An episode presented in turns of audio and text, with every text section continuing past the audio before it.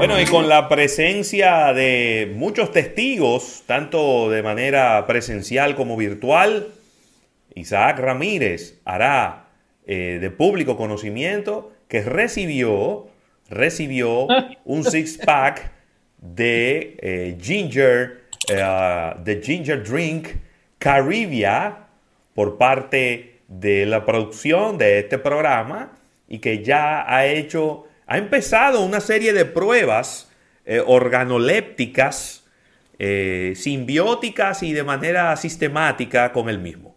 Así que, Isaac. Sí, sí, aquí está. Aquí está. ¿Dónde está ese sí, sí, sí. Ahí, está, aquí está. Está buenísima, Caribia. Sí. Está, está bien, está muy bien. Eh, la bien fría. La mezclé con una bebida espirituosa. le gusta? Sí. sí. Ey, me gusta con vodka. Sí, sí, déjame decirte, el trago queda muy bien. Ay, bien. Dios mío. Los bartenders modernos y digitales. los bartenders de la pandemia. los bartenders de la pandemia. Señores, eso es una bebida, una bebida en base a jengibre, ¿verdad? Porque estamos hablando de eso, asumiendo como que todo el mundo sabe de lo que estamos hablando.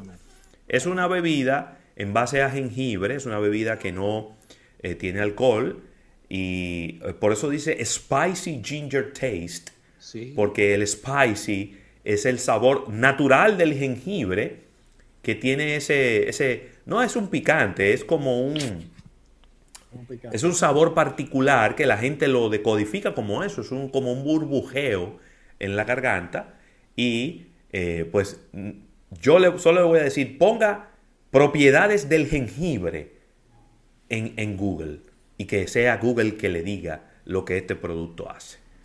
Así que distribuido por Mejía y Arcalá en todos los supermercados de la República Dominicana. Compre uno, bébaselo bien frío o mézclelo con un poquito de vodka para que usted vea que estos muchachos no están relajando en lo que se trata de la mezcla de las bebidas alcohólicas. Así mismo, así Isaac, mucho de qué conversar en el día de hoy. Óigame, demasiado como mucho. Primero, pásense por gadgetdominicana.com o por el canal de YouTube. Ahí van a encontrar dos videos que tenemos. Está el unboxing de eh, el Alcatel 1B eh, 2020, pero también está algo que eh, durante las últimas dos, tres semanas se ha puesto de manifiesto por yo utilizarlo y eh, es como convertir el teléfono que tienes de toda la vida en una computadora, solamente utilizando mouse y monitor. Eh, ¿Cómo puedes hacer ese truco? Viene dentro de muchos de los flagships, pero a veces es algo que sencillamente o no nos dicen o no sabemos cómo hacerlo o ni siquiera sabemos que está habilitado. Ahí probamos los tres eh, equipos que tenía aquí a la mano, que son el LG G8X ThinQ, el eh, Huawei P40 Pro y la Samsung Galaxy Note 20 Ultra. Así que ahí están los tres, cómo funcionan y usted escoja cuál eh, es su favorito y si esto le resulta. La idea es detrás de todo esto es que si no tienes una computadora, como en mi caso, eh, mi computadora falleció, ahí la están viendo aquí detrás. En paz descanse en paz descanse, luchó, luchó como una verdadera campeona, o sea, agua, sal, de todo, eh, pero ya no da para más, ya, ya llegó donde iba. Y una de las cosas que tuve que utilizar fue, óyeme, hay que continuar el negocio, eh, en lo que llega la otra, el lío de aduanas, etcétera. Eh, decidí empezar a utilizar mi teléfono como si fuera la computadora principal. Básicamente toda mi información está en la nube y una de las cosas que hice fue mandar a comprar un adaptador, lo van a ver en el video también, y entonces a ese adaptador le puedo conectar las tarjetas micro SD eh, que viene dentro de la, de la, del smartphone. Eh, también le puedo conectar, por ejemplo, las SD directamente de la cámara que ustedes están viendo, la cámara fotográfica, pero también le puedo conectar teclado, mouse, una memoria, eh, un disco duro de un terabyte que tengo, también lo conecté por ahí además de poder cargar el dispositivo mientras todo esto se está utilizando y agregarle vía HDMI un monitor de 32 pulgadas. Así que de verdad el video está, es largo, pero está bien, bien picadito, bien nutrido y, ustedes van a verlo eh, como si fueran capítulos, cada uno de los modos diferentes y así ustedes seleccionan qué dispositivo quieren utilizar y si tienen que ahorrar de la Quizá la, la, la, pregunta así genérica que me, que me aborda en este momento es, ¿qué pasa con el consumo de batería cuando uno lo conecta con un monitor, cuando uno lo conecta con un mouse? ¿Qué ocurre con el consumo de batería en sentido general? Eso es lo bueno, eso es lo bueno. En el caso mío estoy utilizando un adaptador y el adaptador tiene algo que se llama Power Delivery y es que tú puedes conectar el mismo cargador del celular, lo conectas al adaptador y él está cargando el smartphone mientras está desplegando el contenido. bien.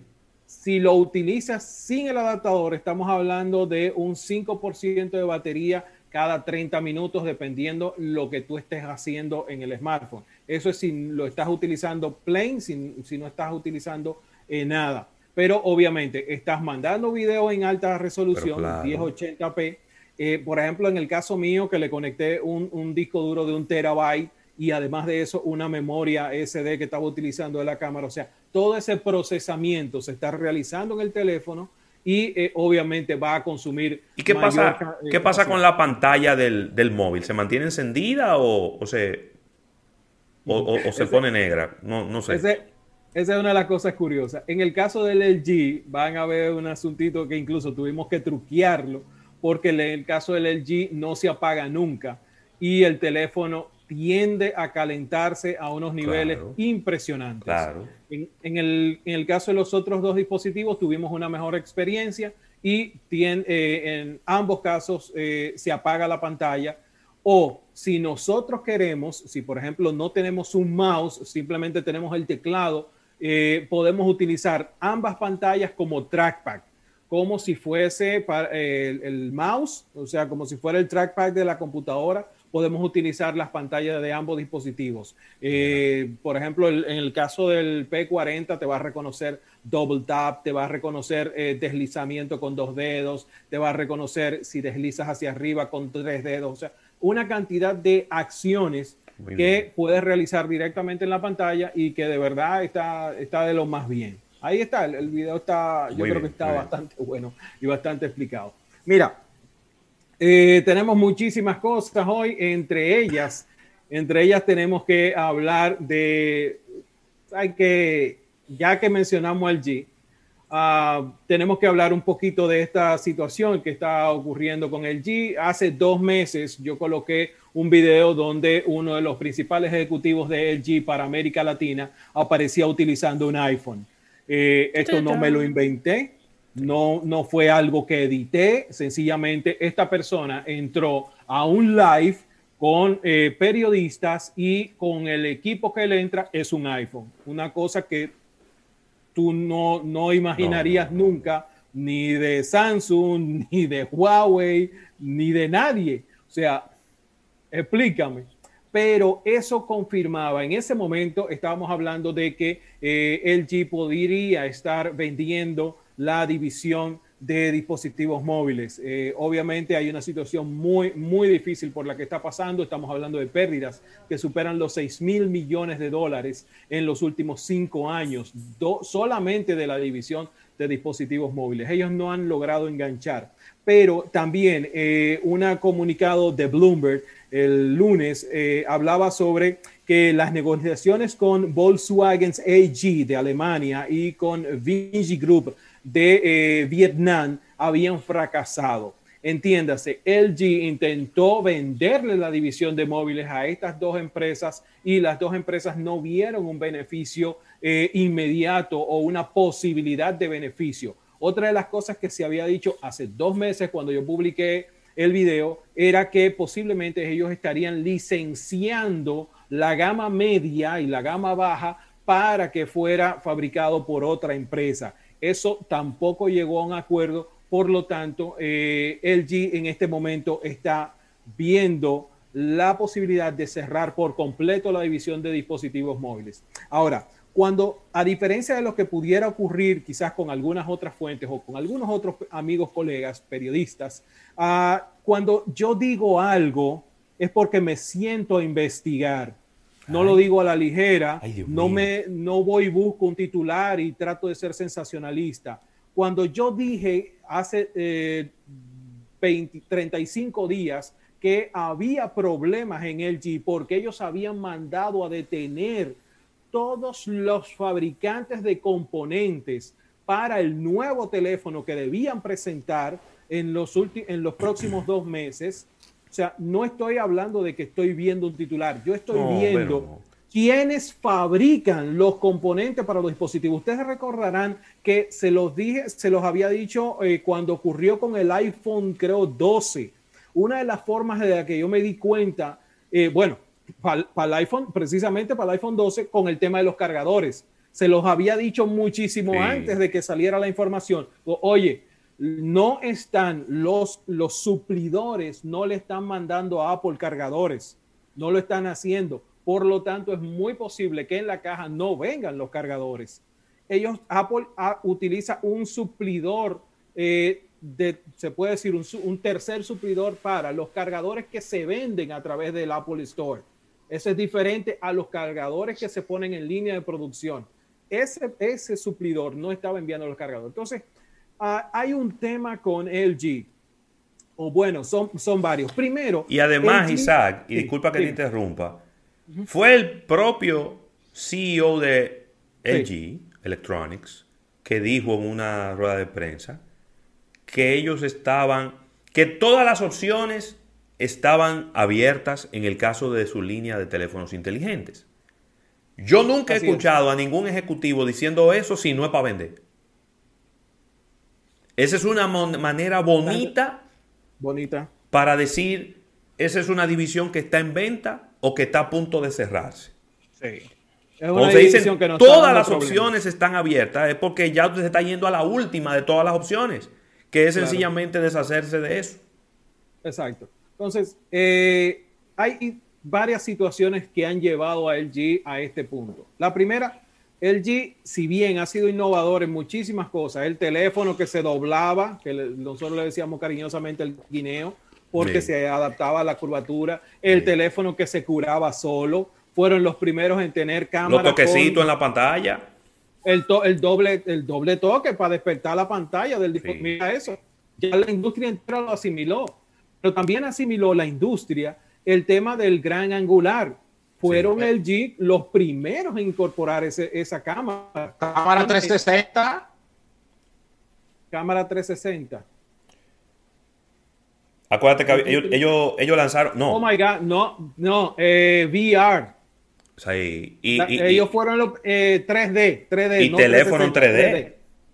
Fueron los primeros en tener un teléfono 3D. Yo, yo, yo fui un privilegiado en utilizar la tecnología 3D. Y lo interesante era que tú podías hacer fotografías y videos en 3D para consumirlo en ese teléfono o en unas gafas virtuales. Por lo tanto, LG ha sido un innovador en muchísimos campos. Ahora, a diferencia de lo que han hecho los otros teléfonos o los otros fabricantes de definir, de definir cuál es el nicho al que yo me voy a enfocar. Por ejemplo, Sony, en su caso, sabemos que desapareció, ya se fue de República Dominicana, pero si vemos a Sony hoy, Sony está hablando de teléfonos orientados a directores. Sí teléfonos orientados a creadores de contenido. Estamos hablando de un teléfono que cuesta 2.100 dólares, que es el teléfono que tú utilizarías como visor en 4K para la cámara Sony, para si tú estás grabando cinematografía, qué sé yo qué. Entonces, Sony se sabe para dónde se va moviendo. Samsung sabemos para dónde se va moviendo. Una gama media más económica, pero con los features de, entre comillas, de una de gama alta, con eh, una gama alta que está apostando super zoom a una cámara eh, de qué sé yo cuántos megapíxeles. O sea, cada, cada una de las empresas estaba sabiendo dónde se iba a posicionar. En el caso de LG, uno de los problemas graves que tenía LG era que el teléfono salía en 600, 700, ponle tú 800 dólares y en 20 días tú conseguías el teléfono en la mitad de ese precio. Es verdad. Óyeme, yo creo que hay un tema de sincerización de los precios. Si yo veo que se me va a rebajar demasiado el precio, déjame no tirarlo en 800, vamos a tirarlo en 650, en 700 dólares. Y entonces es, eso más o menos encajaba dentro de lo que había en el mercado. Porque en 800 nadie lo iba a comprar. Si tú tenías opciones con quizás mayores características o características menos gimmick, ¿ok? Pero eh, igual eh, en términos de, de, lo que estaba haciendo y este el me está saliendo más caro. Entonces, yo creo que esa, esa es la, la, segunda pata. La otra es el tema de PR. No, no hay que contárselo a nadie que LG tiene un problema serio con el tema de relaciones públicas y los medios. No hay que decírselo a nadie. Y está hablando alguien que utilizó el LG G8X ThinQ, que es este que está aquí, en septiembre de 2019 y hizo el video más extenso y detallado posible de las formas en cómo usted podría utilizar esta segunda pantalla. No hay un video más detallado que el que yo he hecho en idioma español, con todos los periquitos y todas las cosas que tú podías hacer. Por lo tanto, el teléfono me gustó, me gustó la experiencia y es algo que he dicho en muchísimas otras ocasiones. Pero el tema de PR y la relación de LG y sus ejecutivos con los medios es compleja y no lo dice solo Isaac Ramírez en República Dominicana, lo dice el 99.5% de todos los que están ahí afuera, que se encargan de hacer review, de los que tienen que eh, eh, dar su opinión sobre cuando sale un nuevo equipo. Es muy difícil para un creador de contenido, cuando sale un equipo, salir corriendo a comprar un teléfono por el cual él sabe que no va a conseguir muchos views que, no, que sabe que no va a haber un retorno a la inversión. O sea, no es lo mismo salir a comprar el último iPhone, el último Samsung, que salir a comprar el último Sony o el último LG. No es lo mismo. Entonces, hay un tema con ese departamento de PR que entiende que quizás los teléfonos se iban a vender solos. No, mi amor, los teléfonos no se van a vender solos. Los teléfonos se venden en relación de que el cliente, el posible cliente, encuentra quien le diga las características, las propiedades, las bondades de un dispositivo. Y entonces en una de esas, quizás él dice, miércoles, pero eso es lo que yo ando buscando, eso es lo que yo necesito. Y es ahí donde se produce una ah, confianza en el equipo que voy a adquirir. Pero quizás no entendieron ese asunto y hoy tenemos la situación de que posiblemente, hace rato el muñeco, LG cierre definitivamente su división de dispositivos móviles al no poder hacer ninguna negociación.